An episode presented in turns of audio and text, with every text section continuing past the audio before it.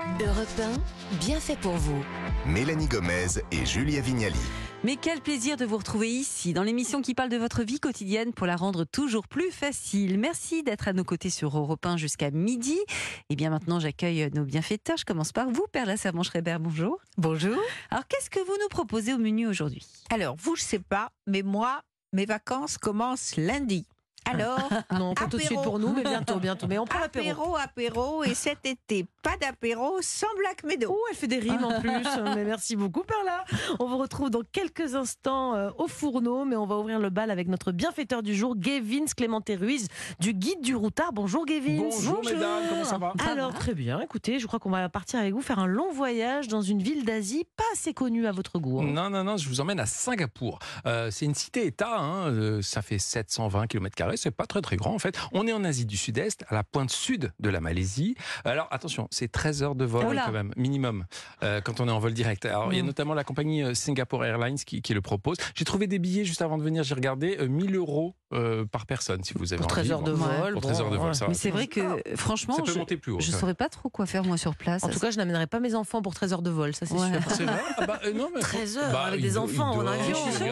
Il y a plein de trucs à faire à Ah, Singapour avec les gosses. C'est- C'est vraiment une ville, déjà, euh, c'est riche d'histoire. Ça, ça va leur Voilà, plaire. Qu'est-ce parce qu'on va faire alors, là-bas il y a des gens qui viennent d'Inde, d'Asie, du Proche-Orient, euh, du Moyen-Orient, mais aussi d'Europe. Ça donne une architecture en fait complètement hétéroclite.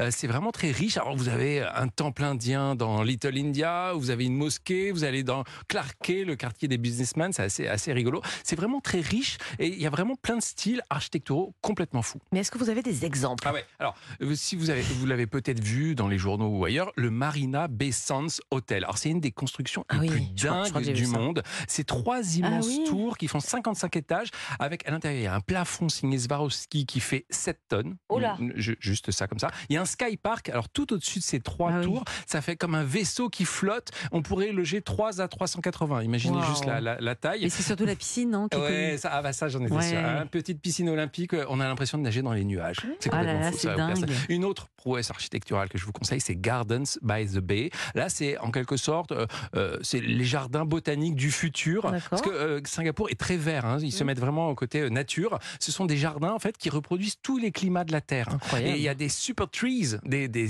des très grands arbres, si on veut, euh, hyper hauts, futuristes. Ils font 25 mètres de haut. On se croirait un peu dans un Parce film de science-fiction. Tout est géant, de toute Tout façon. est géant à Vous allé, là?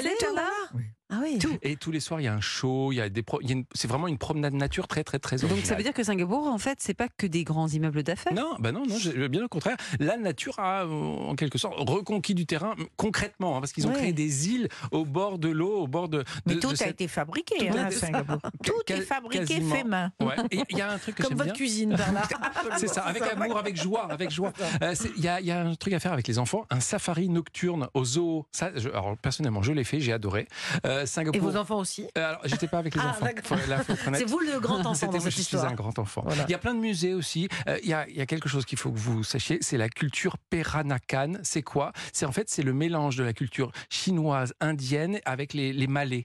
Et donc ça donne un, Mmh. un art. euh, vraiment- Peranakan, les. Peranakan, c'est vraiment très très beau. Et il y a un musée qui est consacré à cette culture. Bon, moi, il n'y a qu'une chose qui m'intéresse, vous savez, c'est comment on mange là-bas. On mange quoi? Ah, là, là, c'est un festival. C'est un festival au propre comme au figuré parce que là en ce moment, euh, si vous programmez pour pour l'été, c'est le Singapour Food Festival. C'est du 19 au 30 juillet. On est pile dans, dans l'actu, c'est bientôt. C'est un festival qui met en avant, bah, je vous ai dit, hein, tout ce métissage, toutes ces cultures euh, qui font la richesse de Singapour. Alors il y a des plats, souvent c'est à base de nouilles et de riz avec pas mal d'épices, mais plein d'épices. Euh, moi, j'avoue que je ne connaissais pas du tout ce goût, euh, ces goûts-là. Ouais. C'est vraiment très original.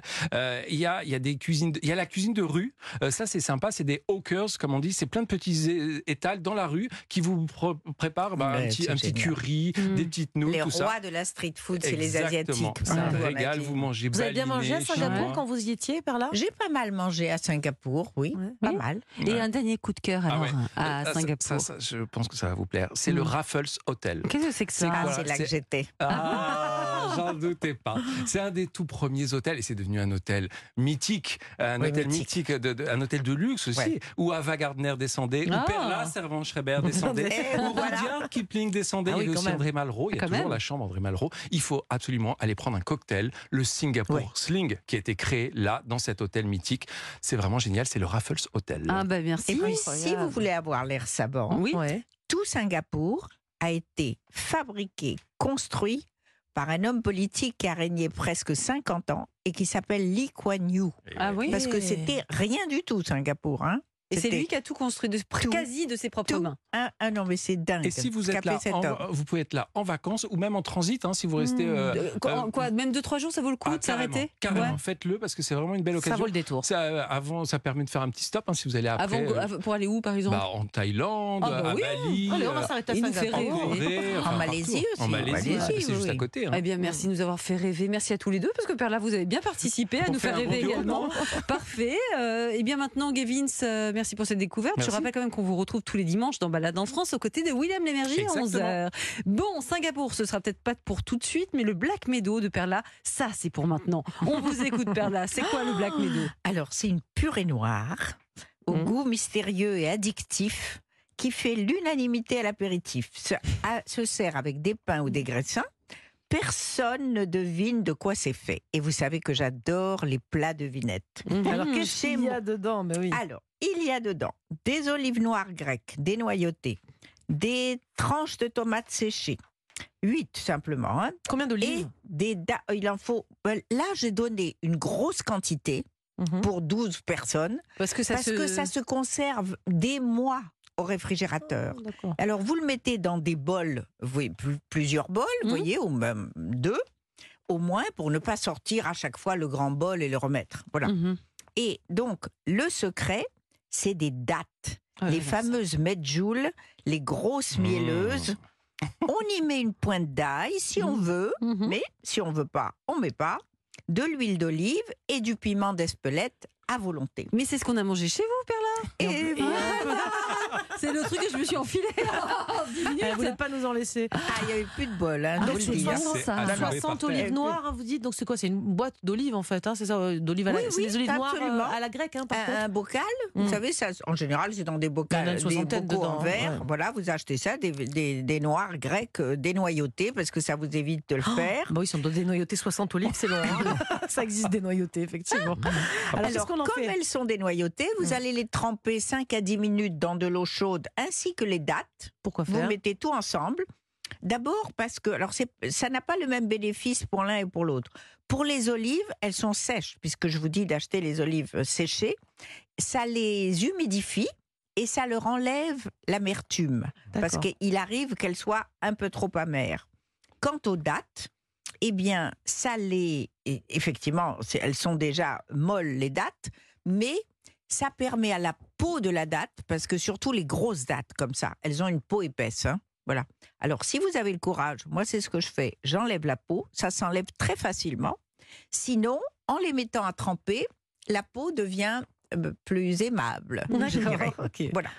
Donc, alors, tout ça, on met tout le bazar dans un, dans un, euh, comment, un mixeur Oui. et hop, ça tourne et ça fait une purée noire, tout simplement, qui est prête, c'est fini, elle est prête à, à- à être dégustée. Et à température, alors quand vous voulez la servir, sortez-la un peu avant du, du réfrigérateur parce que les saveurs sont, comme toujours, beaucoup plus agréables et plus douces. Et c'est quoi votre hack de la semaine, Perla Et bien c'était ça mon idée, c'était le trempage Ah des olives. bah oui. Alors, même si vous utilisez des olives pour tout à fait autre chose, moi, je sais pas, je fais du pain aux olives, par exemple. Mmh, bon. Le, voilà, dans, dans le pain, je trouve que c'est agréable de les tremper parce qu'elles perdent un peu de leur amertume, donc on les trempe juste deux minutes, voilà.